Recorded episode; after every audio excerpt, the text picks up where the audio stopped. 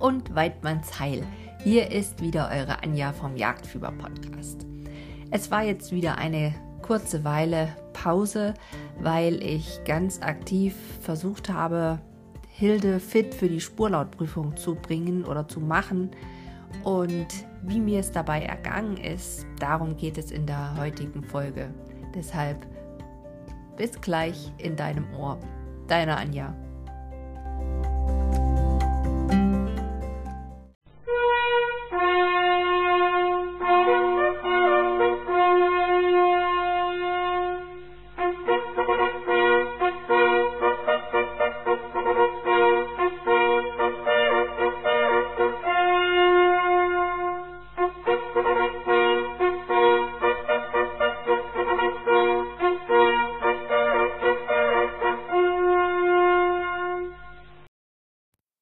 Tja, diese Folge wird vor allem für die Junghundeführer wahrscheinlich interessant werden und ansonsten dem einen oder anderen ein Lächeln ins Gesicht zaubern, weil er sich an die Spurlautprüfung seines eigenen Jagdhundes erinnert.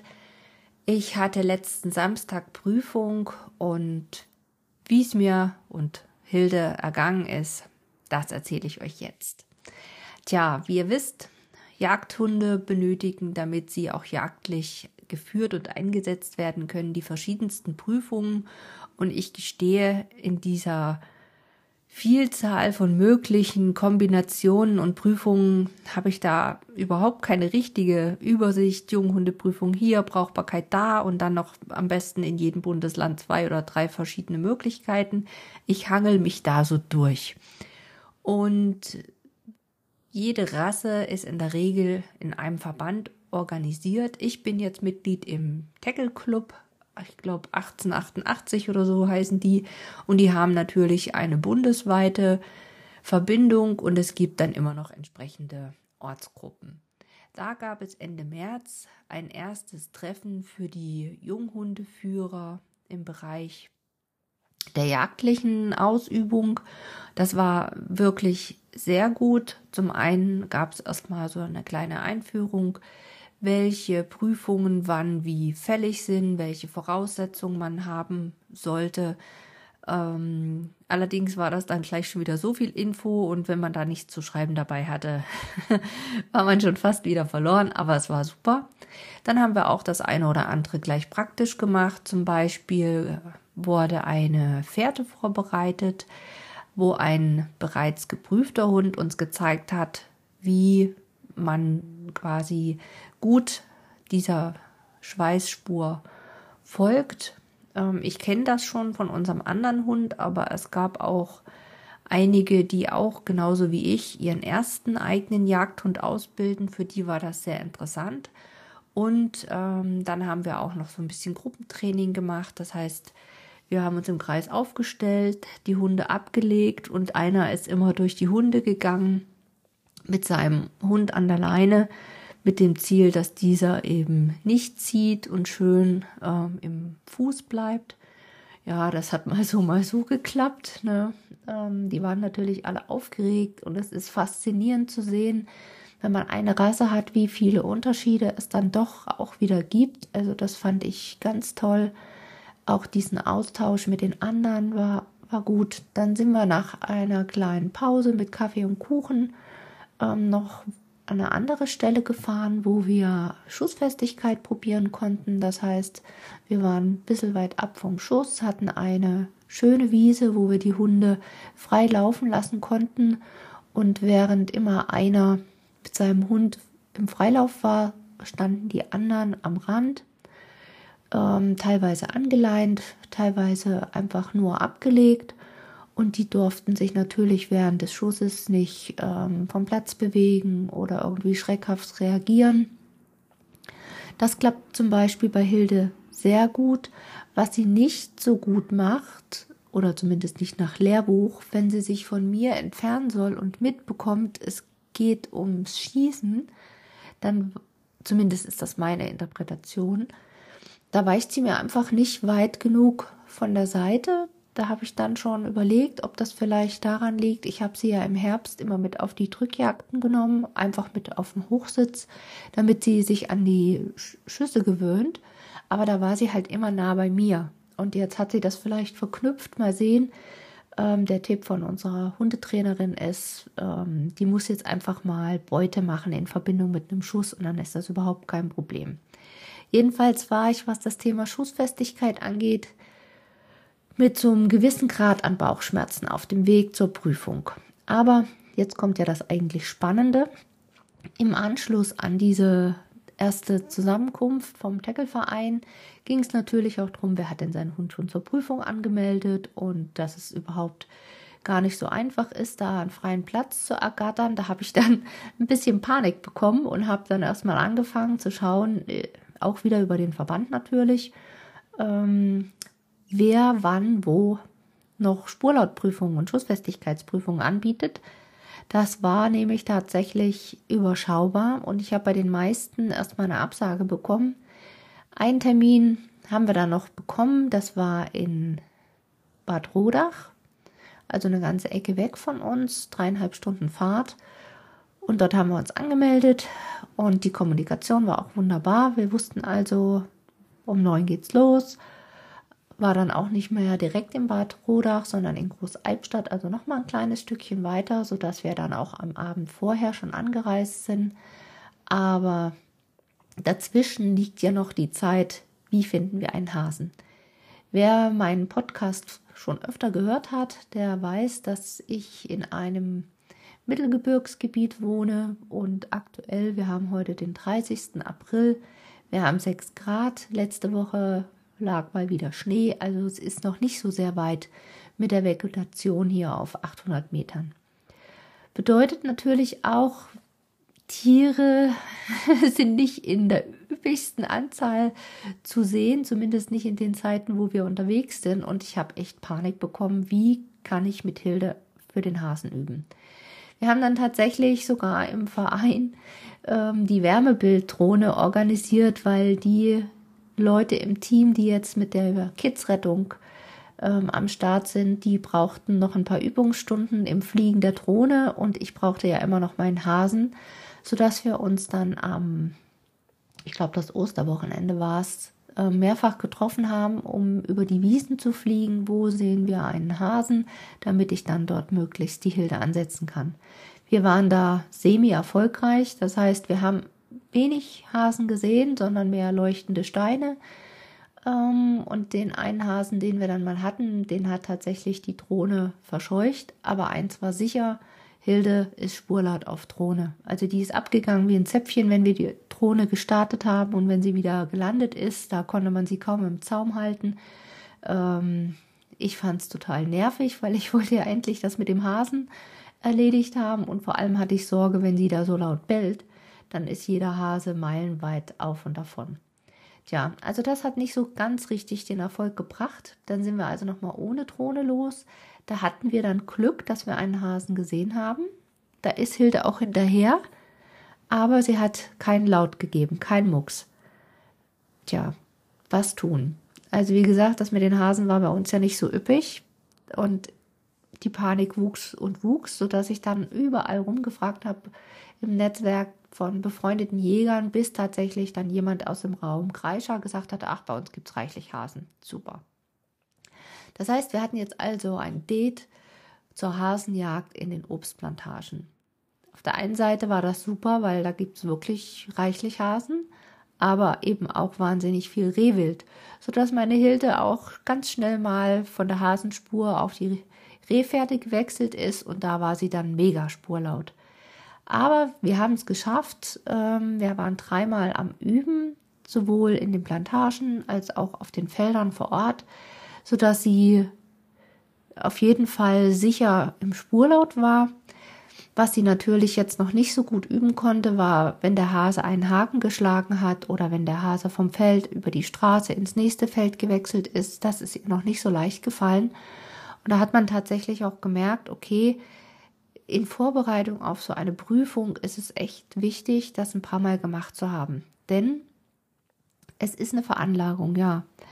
Aber der Hase, äh, der Hund muss ja erstmal ein Gefühl dafür bekommen, was soll ich hier überhaupt machen? Hilde hat in ihrem Leben noch keinen Hasen gesehen und dann diese ganz flüchtige Hasenspur und der Fehler sitzt vorm Computer. Also auch ich hatte ja überhaupt keine Ahnung, wie ich das überhaupt machen soll und war da sehr dankbar für die Tipps und Tricks. Also im Endeffekt haben wir dann eine Schnur, vergleichbar wie mit einer Wäscheleine, einer stärkeren geflochtenen Wäscheleine ähm, genommen und die haben wir beim Halsband einfach durchgezogen. Ein Ende war eine Schlaufe, kann man auch als Durchlaufleine oder Durchziehleine kaufen, aber diese, ich sag mal, Wäscheleine erfüllt ihren Zweck genauso. Dann ging es allerdings los. Unser, ich sag mal, Trainer, der mit mir geübt hat, dem seine Leine war relativ lang zur Prüfung selber hat die Trainerin dann, äh, nicht die Trainerin, die Prüferin mit mir äh, quasi geschimpft, dass meine Leine so lang wäre. Das wäre überhaupt nicht gut. Und da merkt man wieder, äh, in jedem Kuh steht eine Kuh und die macht Mu. Jeder erzählte was anderes. Das ist also echt nicht einfach. Jedenfalls, Hilde hat es dann ganz gut gemacht. Wir sind da teilweise abends in der Dunkelheit bei Regen über die Felder immer den Hasen hinterher die Männer hatten die Wärmebildkamera und der Tino hat dann gesagt, hier war die Sasse und dann geht's los.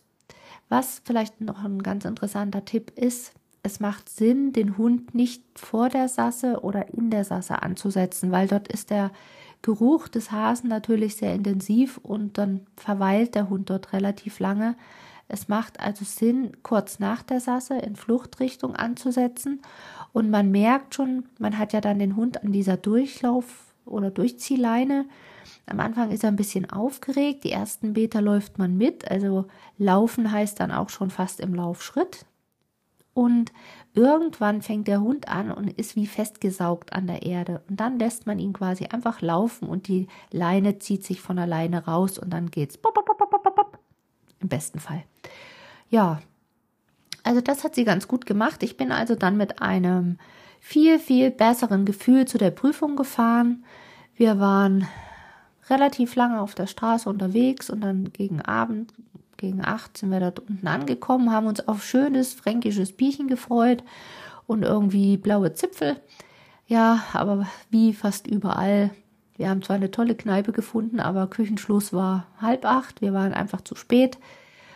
Beim nächsten Mal versuchen wir eher zu starten.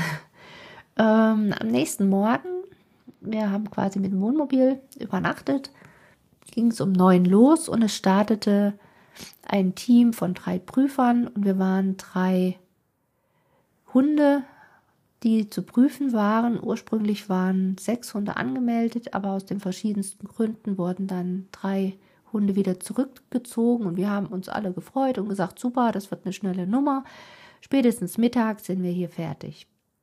Wir haben gestartet mit der Auslosung, wer quasi wann dran ist. Da standen drei Näpfe mit Hundefutter und auf dem Rücketikett war einfach die Zahl 1, 2 oder 3 angebracht und dann haben wir ausgelost, wer in welcher Reihenfolge dran ist. Wir waren die 1 und Hilde sollte auch als allererstes zur Schussfestigkeit und die eine Prüferin, die war sehr dominant in ihrem Wesen mit klaren Ansagen. Das ging da alles nicht schnell genug. Also das war für mich selber auch nicht entspannt. Und das musste alles so zacki zacki gehen. Da war man noch nicht richtig angekommen. Dann brüllte die einmal auf dem Feld was hinterher.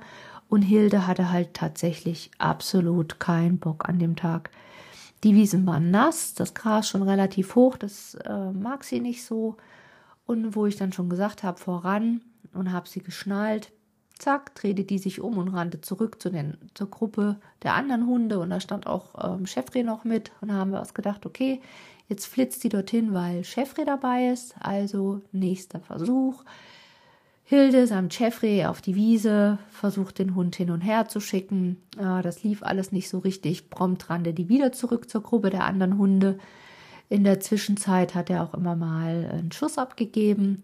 Aber ich wusste ja, Hilde mag das nicht wirklich und ich bin davon ausgegangen, verkackt. Das haben wir hier total ähm, versaut. Hat nicht geklappt. Das war so mein Gefühl. Und bei den anderen ging das scheinbar alles so rucki zucki und dann ging es auch schon los, ähm, um die Hasen zu suchen. Das heißt, wir haben uns bereit gemacht, haben diese Durchziehleinen befestigt und dann ging es los. Der Pächter war noch mit dabei und so ungefähr da könnte ein Hase sein und dort könnte ein Hase sein und wir haben uns quasi wie in der böhmischen Streife aufgestellt und es waren permanent Diskussionen zwischen dieser Prüferin und dem Pächter. Also Diskussionen kann man vielleicht nicht sagen, aber der hatte relativ schnell die die Nase voll, sage ich mal, davon, dass sie immer bestimmt hat, wo es lang geht. Und ich glaube, er hätte auch gerne gesagt, wo es lang geht. Also man war sich da nicht immer einer Meinung, aber wir stapften fleißig übers Feld, beziehungsweise sind in solchen Brachen gestartet. Das lief sich nicht gerade schön. Die Hunde hatten auch nicht so wirklich Bock. Ich sag mal, ihr müsst euch vorstellen, so in den alten Brachen jede Menge alte Disteln vom Vorjahr, die teilweise mannshoch waren unten dazwischen aber auch schon wieder Brombeerranken und ähm, für die Dackel war das kein leichtes Gelände und dazwischen immer mal hopp, hopp, hopp, hopp, hopp und in dem Ziel ähm, die Hasen aufzuscheuchen und es tat sich nicht so wirklich was. Irgendwann sprang dann ein Hase auf. Das war dann auch von mir locker 20 Meter weg und dann habe ich auch gleich schon gefühlt meinen Anpfiff weggekriegt von der Prüferin, so ungefähr, los, los, los, Hunde schnallen und so weiter. Also es war ganz anders, als ich das immer geübt und gelernt hatte, dass man quasi erstmal ein Stück der Spur folgt, wo der Hase lang ist und ähm, dann eben den Hund ziehen lässt, die einfach losschnallt jetzt den Hund. Äh, das habe ich auch gemacht. Wir waren aber im Grunde genommen gefühlt ganz weit von dem Hasen entfernt, wo der überhaupt lang ist und die dann immer, ja, der muss den, ist ein Hund und der muss diese Spur finden und ich habe gedacht, scheiße, das wird hier überhaupt nichts. Ähm, naja, jedenfalls Spurwillen hat die Hilde. Irgendwann hatte die dann den Hasen beziehungsweise diese Hasenspur gefunden, hat auch laut gegeben. Hilde gibt aber immer nur laut, wenn sie wirklich ganz frisch ist. Das heißt, zwischendrin ist sie auch gerne mal wieder ruhig, folgt der Spur weiter also da ist ja auch wirklich hartnäckig, fängt dann auch mehrfach wieder an und irgendwann hatte sie den Hasen wieder und gab auch gut laut und dann meinte sie, ja, jetzt kann sie den Hund wieder zurückholen. Also da wurde nicht gewartet, bis der Hund von alleine wiederkommt. Das würde wahrscheinlich auch den zeitlichen Rahmen manchmal sprengen. Aber ihr könnt euch vorstellen, ein weites Feld, ein weiter Hase und ein weiter Hund. Das heißt, ich bin dem Hund hinterher gerannt um ihn möglichst zeitnah wieder einzufangen und die sind dann schon weiter. Da habe ich schon das erste Mal so richtig fett geschwitzt. Also ich war wirklich schon atemlos, aber immerhin dachte ich mir, gut, die Spurlautprüfung, die hast du mit Sicherheit bestanden.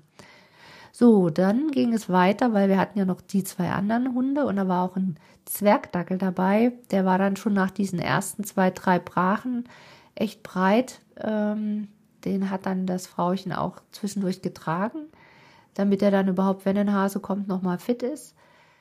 Dann sprang wieder unverhofft ein Hase auf. Dann war die Frau mit dem kleinen Dackel dran. Und da hatte sich natürlich in der ganzen Aufregung, weil wie gesagt, die Prüferin, die hat zwar sicherlich eine hohe Fachkompetenz, aber die hat uns echt äh, menschlich gesehen ähm, irgendwie sehr gestresst, ne? durch dieses Befehlskommandoton und jetzt das, das und das, du kamst gar nicht so richtig in den Flow. Jedenfalls hatte sich dann bei der die Schnur verheddert, der Hase war weg und ähm, die Stimmung entsprechend super. Und weit und breit keine Hasen. Also, um das Ganze ein bisschen abzukürzen, wir sind an dem Tag über zehn Kilometer an diesem Vormittag über Felder, Brachen, auch Brachland. Also da haben wir dann tatsächlich auch nochmal zwei Hasen ähm, gefunden. Wir haben auch zwei Rehe aufgeschreckt, die im Raps lagen. Ähm, aber wir hatten quasi dann mit Mühe und Not für jeden einen Hasen und Hilde sollte dann nochmal einen zweiten Hasen bekommen, damit sie ihren Platz, äh, ihren Preis verbessern kann. Da waren wir aber wirklich schon sehr, sehr viel gelaufen. Die zog zwar immer noch wie verrückt, weil ich glaube, Hunde können ihre Grenzen sehr schlecht einschätzen. Also die war schon kaputt. Wir hatten ja auch nichts zu saufen dabei. Ähm, das war an dem Tag tatsächlich ziemlich warm, sodass alle, glaube ich, kann man wirklich sagen, ganz schön kaputt waren. Irgendwann kam dann noch mal ein Hase, den hat sie super gefolgt, aber sie hat halt keinen Laut mehr gegeben. Ähm, und sie hat auch den dritten Haken dann nicht mehr gefunden, aber ja, im Endeffekt alles egal, bestanden ist bestanden. Tja, wir sind dann also wieder zurück und dann haben sich die Prüfer zusammengesetzt und haben beraten, wer da mit welcher Bewertung herausgeht.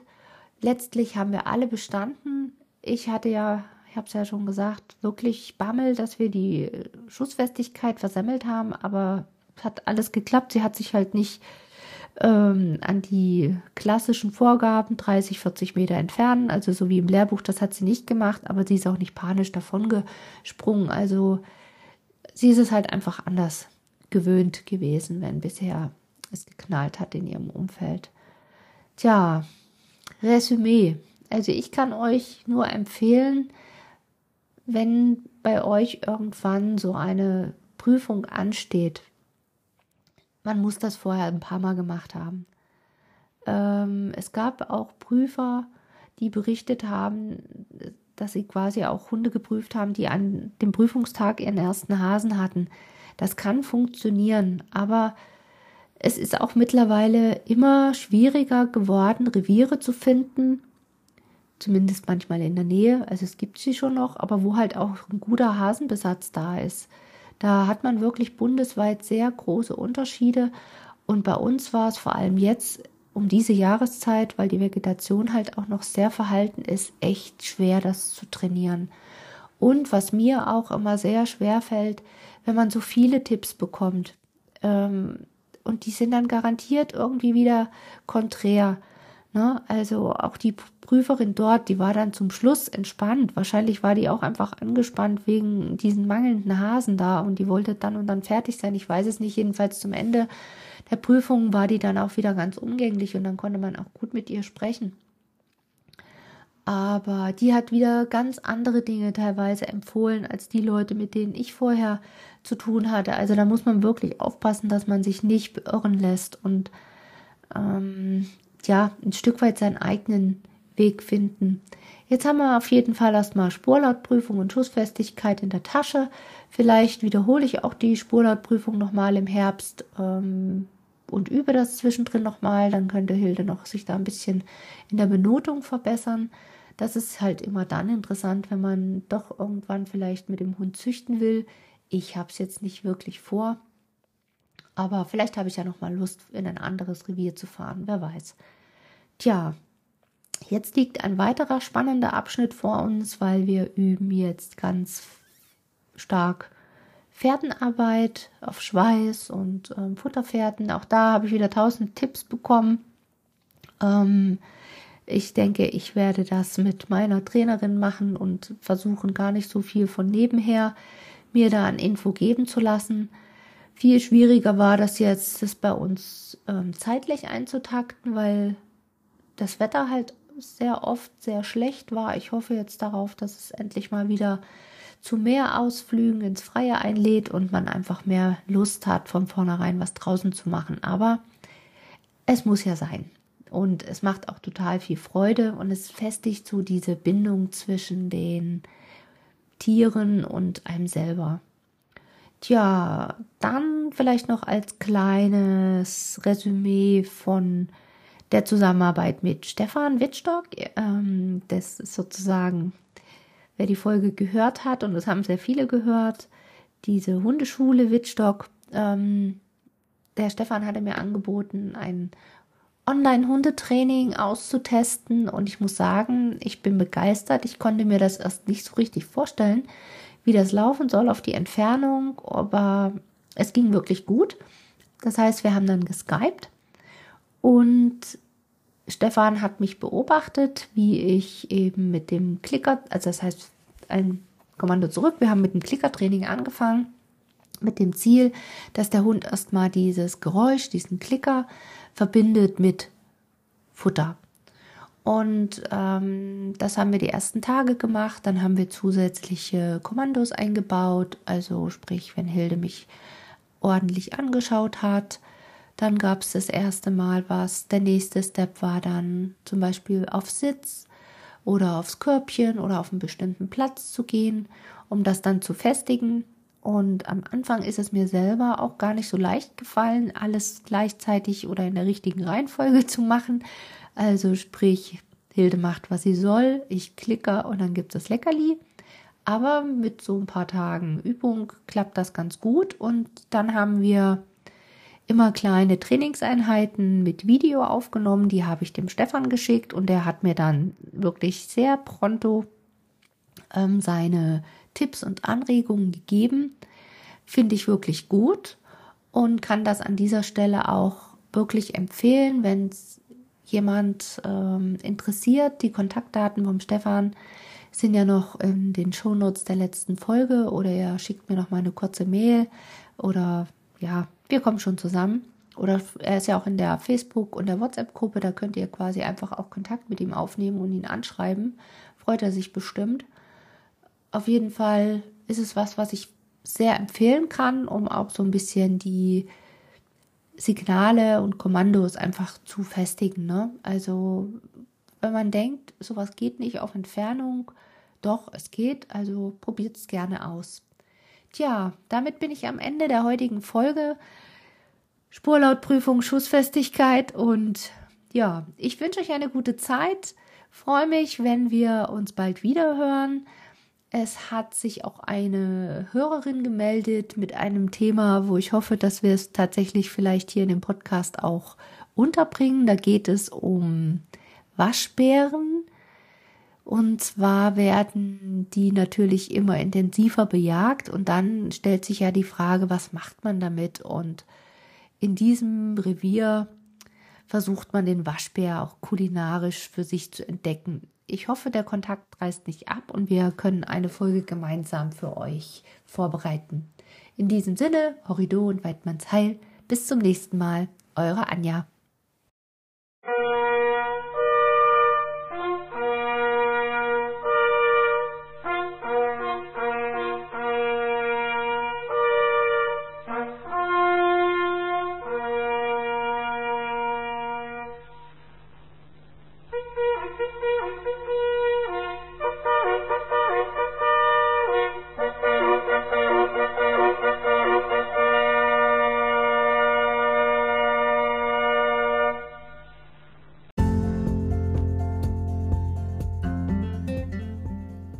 Dir gefällt, was du hörst, dann abonniere direkt den Podcast und verpasse keine Folge mehr.